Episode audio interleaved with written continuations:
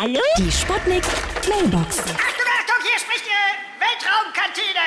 Heute kosmische Speisen zu astronomischen Preisen.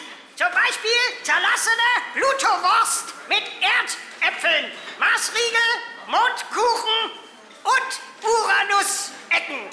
Macht total satt, Torn. Guten Appetit!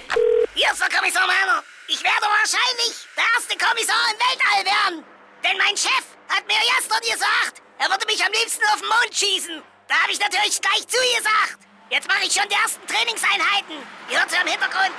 Ich trinke nur noch Tubenschnaps und steck den Kopf in die Waschmaschine im Schleuderjan. Das dreht richtig.